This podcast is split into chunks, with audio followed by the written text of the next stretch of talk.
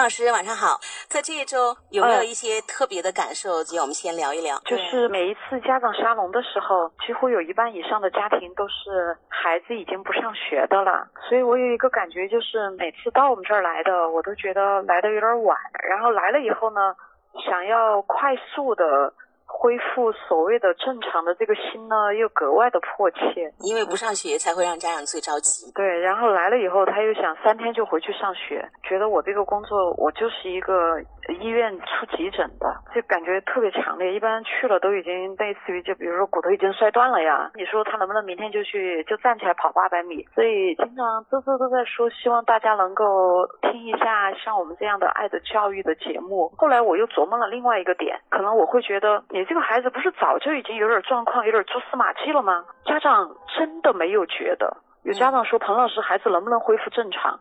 他在十一月十号以前都很正常。我说为什么是那一天呢？他说那一天他就被学校老师，他被老师打了以后，然后他就都不正常了。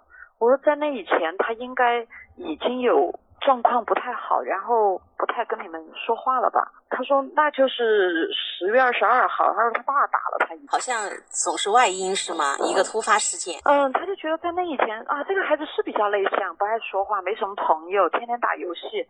但是只要还在上学，嗯，还没有说不上学，这孩子就都很正常。哎呀，性格嘛，哎，他就跟他爸一样不爱说话。然后这孩子就是他的这个社交，他的这个与人的连接。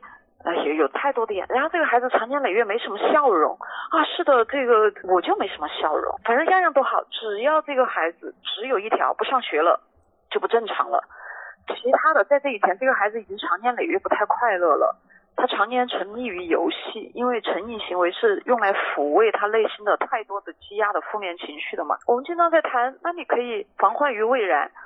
哪里有未然？对他来说，只要孩子不说今天不上学，哪怕每天早上喊都喊不起来，已经持续了一年了。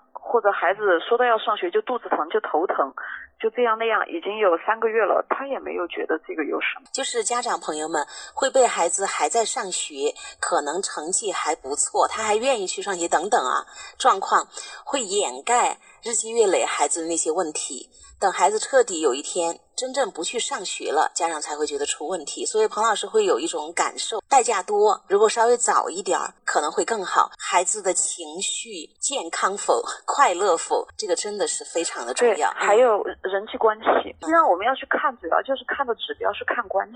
关系就是对外的关系，就是他跟同学、跟老师啊、跟家里人的这个关系的状态。然后另外一个就是对内关系，他跟他自己的关系，就是他自己是不是比较自信、比较快乐啊，总体比较平静和愉悦。因为其实最重要的是看关系，但是我们的家长好像最重要的是看学习。